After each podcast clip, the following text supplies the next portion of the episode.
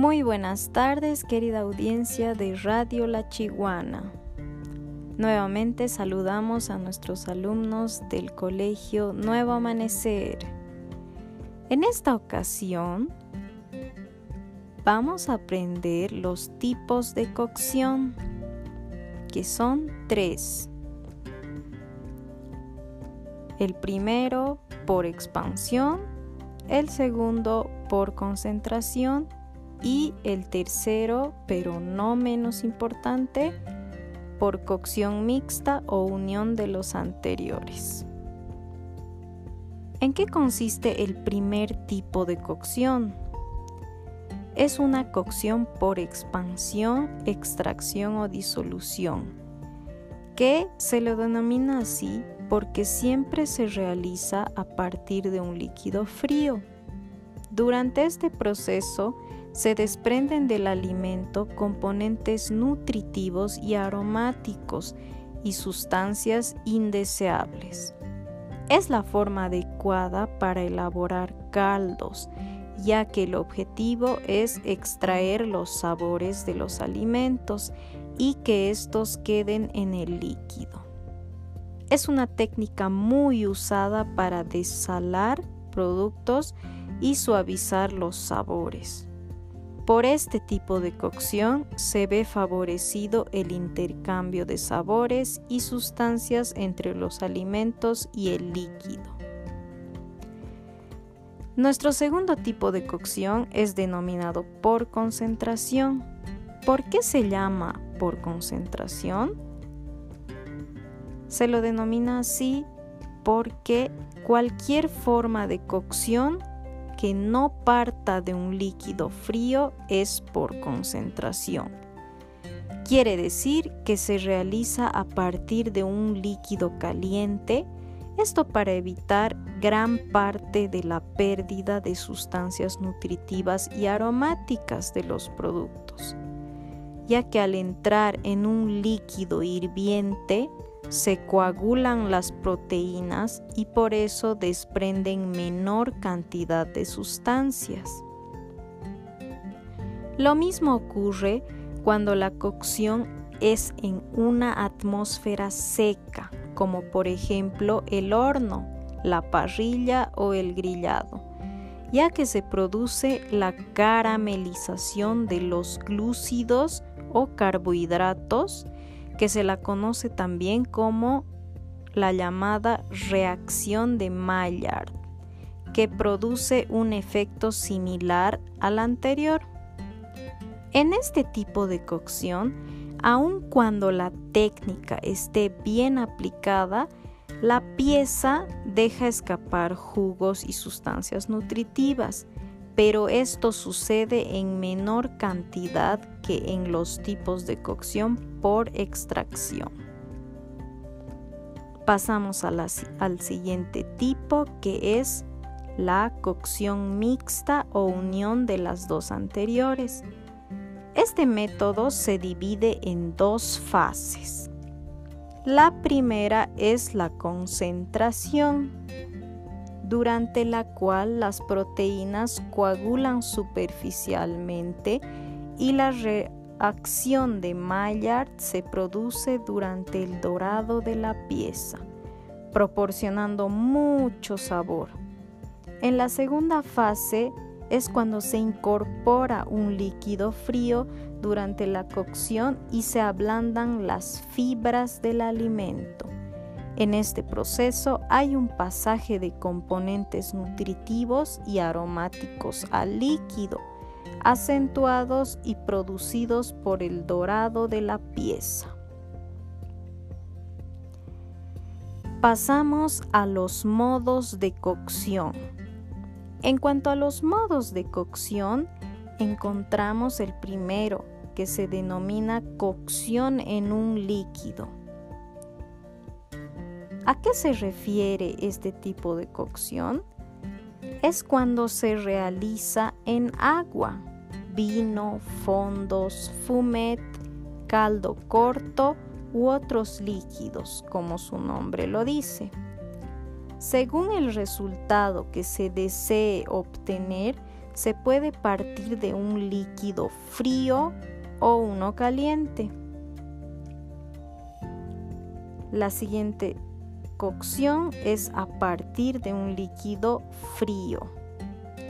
Se realiza sumergiendo el producto en un líquido frío para recién en ese momento exponerlo al calor. ¿Cuál es el objetivo de esta técnica? El objetivo es producir un intercambio entre el líquido de cocción y el alimento.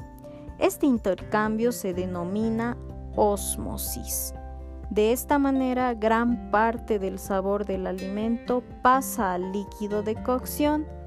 Esta técnica se aplica para elaborar un caldo, es decir, cuando lo que interesa es que el sabor del alimento quede en el líquido, o cuando se desea suavizar algún sabor fuerte. Por ejemplo, cuando se blanquean los ajos para que su sabor no resulte tan intenso.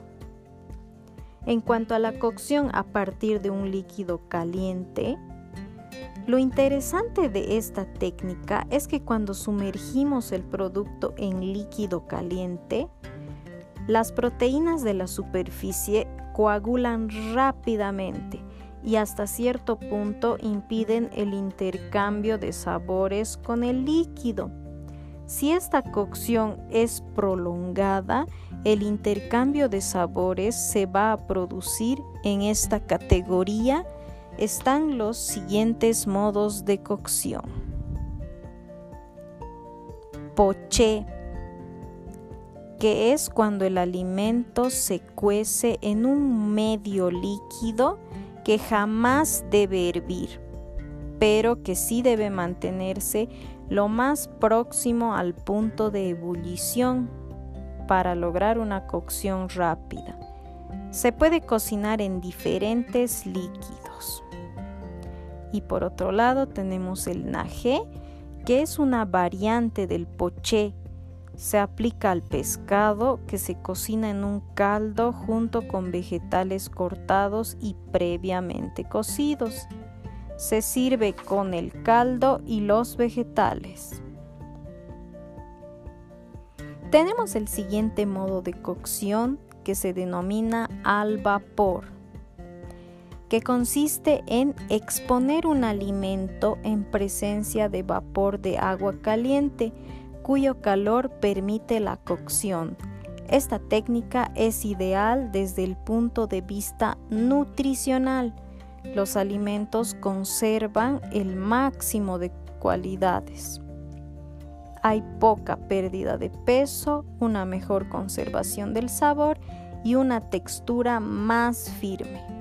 Las ollas a presión, por ejemplo, permiten economizar energía y ahorrar tiempo. Además, hay que recordar que no se debe enfriar la tapa de la vaporiera ya que esto provoca que el vapor se condense y el producto se cocine en agua. También no es necesario aromatizar el agua ya que los aromáticos no volatilizan demasiado en el vapor y no llegan a perfumar. Es preferible en estos casos aromatizar el producto directamente. Nuestro siguiente modo de cocción es asar al horno. ¿En qué consiste? Es la cocción de un alimento en contacto directo con el calor en un ambiente seco, ya sea un horno o un spiedo. Las proteínas se coagulan superficial o completamente y se forma una costra más o menos coloreada, crocante y muy sabrosa. Luego tenemos grillar o asar a la parrilla, que se trata de exponer un alimento a la acción directa del calor radiante ya sea de las brasas de una parrilla o al calor por contacto de una plancha lisa o acanalada, eléctrica o a gas. Esta técnica permite la coagulación rápida de las proteínas superficiales y la caramelización externa, de modo que los jugos se mantienen en el interior. Tenemos también la técnica brasear, estofar o cocinar en su jugo. Por este método se cocinan lenta y regularmente piezas enteras previamente doradas en una materia grasa dentro de un líquido ligado y sobre una guarnición aromática en un recipiente tapado. Tenemos también el conocido papillot, que es la cocción de un alimento envuelto en un paquete. Puede ser, por ejemplo, el papel aluminio o manteca. Esto de modo que no pierda aromas ni perfumes. De forma clásica, este se abre en la mesa al momento de servirlo. Si al cocinar al horno un pescado con escamas estas no se retiran, se forma un papillot natural. Y en el caso de la carne no pierde sabor. Tenemos también el salteado Consiste en cocinar un alimento a fuego vivo sin tapar en una pequeña cantidad de materia grasa. Se produce rápidamente una costra y para un dorado más parejo se pueden pasar los productos previamente por harina. Luego tenemos el gratinado. ¿En qué consiste el gratinado? El objetivo de esta técnica es obtener un dorado superficial generando un aspecto muy apetitoso y a veces crocante con el agregado de queso, pan rallado o yemas o la combinación de estos productos.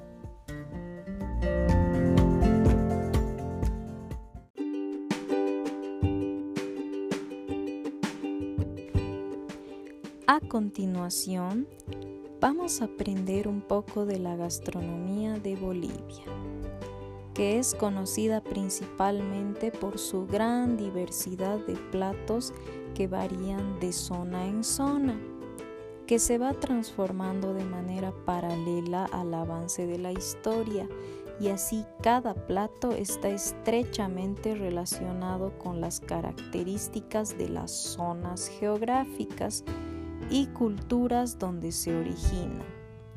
La abundancia de distintos tipos de carnes, papas, maíces, quinoa y la frescura de los vegetales y frutas dan origen a una variedad muy interesante y amplia de platos típicos de Bolivia.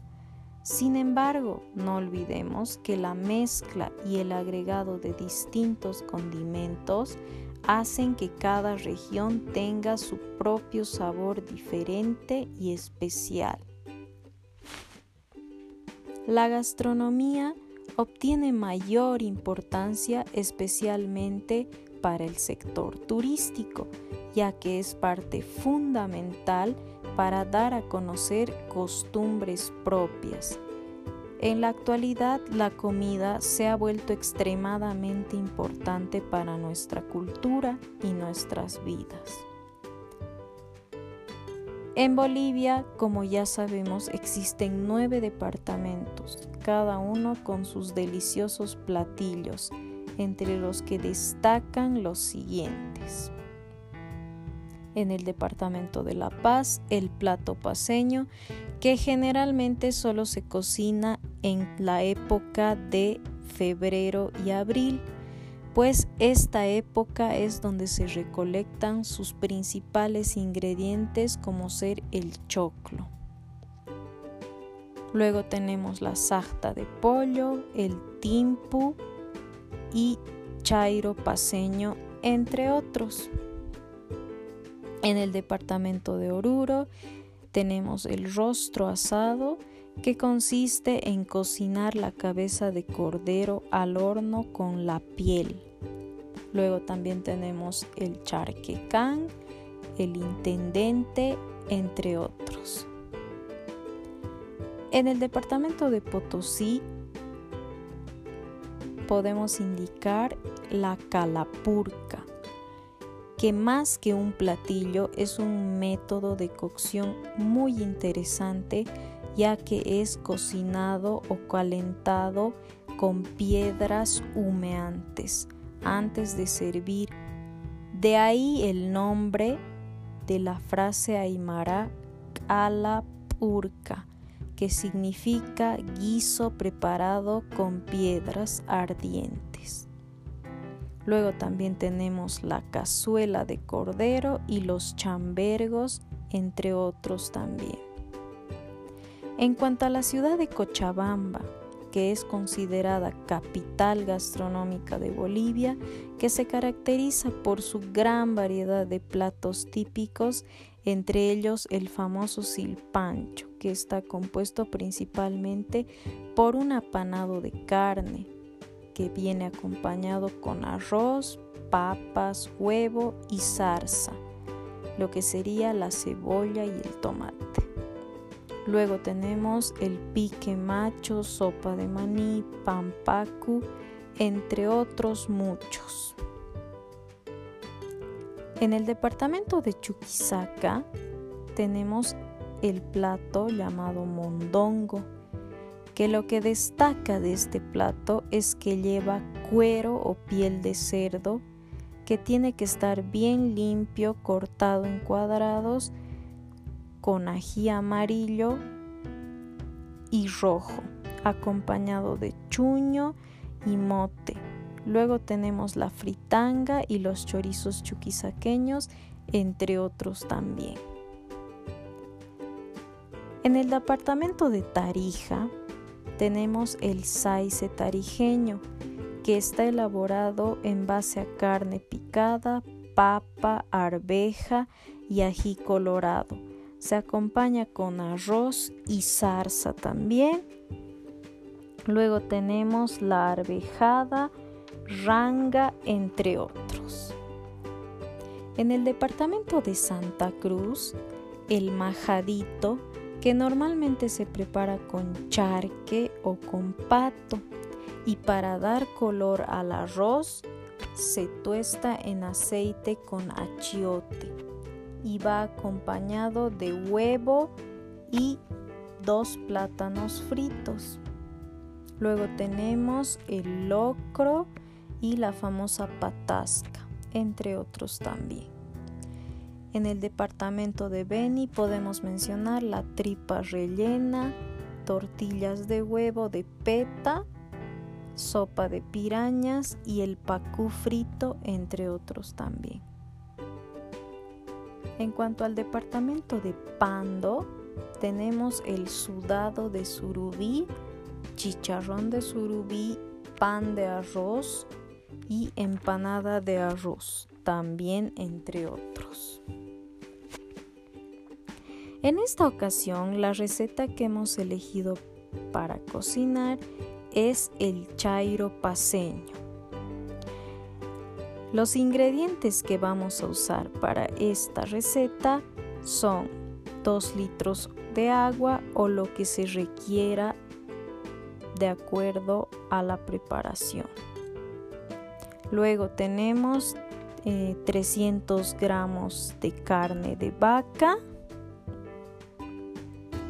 Tenemos una taza de chuño remojado, pelado y pellizcado también una taza de maíz blanco pelado cocido, una taza de mote de trigo cocido, una cucharilla de sal o al gusto, una taza de cebolla picada, una cucharilla de perejil picado, una cucharilla de cilantro picado, una cucharilla de hierba buena picada o puede ser en ramita, una zanahoria picada, media taza de habas peladas y media taza de arvejas peladas. Para la preparación vamos a hacer lo siguiente. Para que el chairo no resulte agrio, el chuño debe remojarse una noche antes. Debemos pelarlo, martajarlo en batán y lavarlo varias veces. En la olla que vamos a cocinar el chairo ponemos el agua a fuego fuerte y cuando apenas esté tibia añadimos la carne de vaca. Antes de que comience a hervir añadimos la sal y dejar cocinar por lo menos una hora. Cabe mencionar que la parte de la vaca que vamos a usar es cadera con hueso. Es recomendable usar esto. A este caldo vamos a agregar las habas, arvejas, zanahoria y la papa. Dejamos hervir por 15 minutos, ponemos el chuño y dejamos por otros 5 minutos.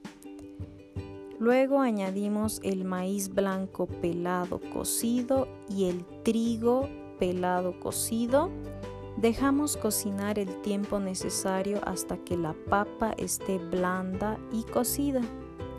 En una olla pequeña vamos a poner aceite a fuego fuerte y vamos a dorar o saltear la cebolla.